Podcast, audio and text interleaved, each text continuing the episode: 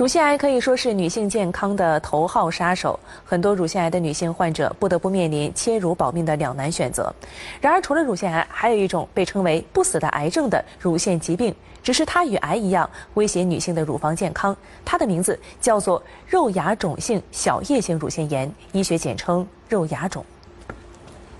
王女士今年三十一岁，有个四岁的宝宝。二零一四年，她发现左侧乳房有近三厘米肿块。经检查，医生诊断王女士患上的是俗称肉芽肿的肉芽肿性小叶性乳腺炎，随即做了切除手术。可是今年六月份，右侧乳房又有了情况，高烧伴随着剧烈的疼痛，王女士急忙到医院就诊，结果发现还是肉芽肿性小叶性乳腺炎。再次进行了切除手术。说到发病原因，王女士说她自己也不清楚，家中并无遗传，之前从未听说过有肉芽肿性小叶性乳腺炎这种病。这个炎症跟一般咱们说哺乳期那个乳腺炎比那重得多，它就是发病特别突然，最后就是红肿破溃，乳房的外形就严重的损毁，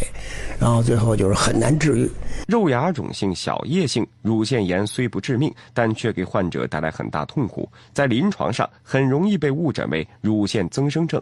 乳腺结核或乳腺癌。贻误治疗的时机，它的临床特征非常明确，它就是我们总结就叫三个三，三个三的什么意思？就是这个患者的年龄就是三十多岁，小孩呢就是两三岁，病程两三个月，然后呢就是腿上长一红斑，大概百分之二十五的人这个肉芽肿性乳腺炎伴有关节痛。据了解，肉芽肿至今尚未形成规范的治疗方案，手术治疗是目前复发率最低的手段。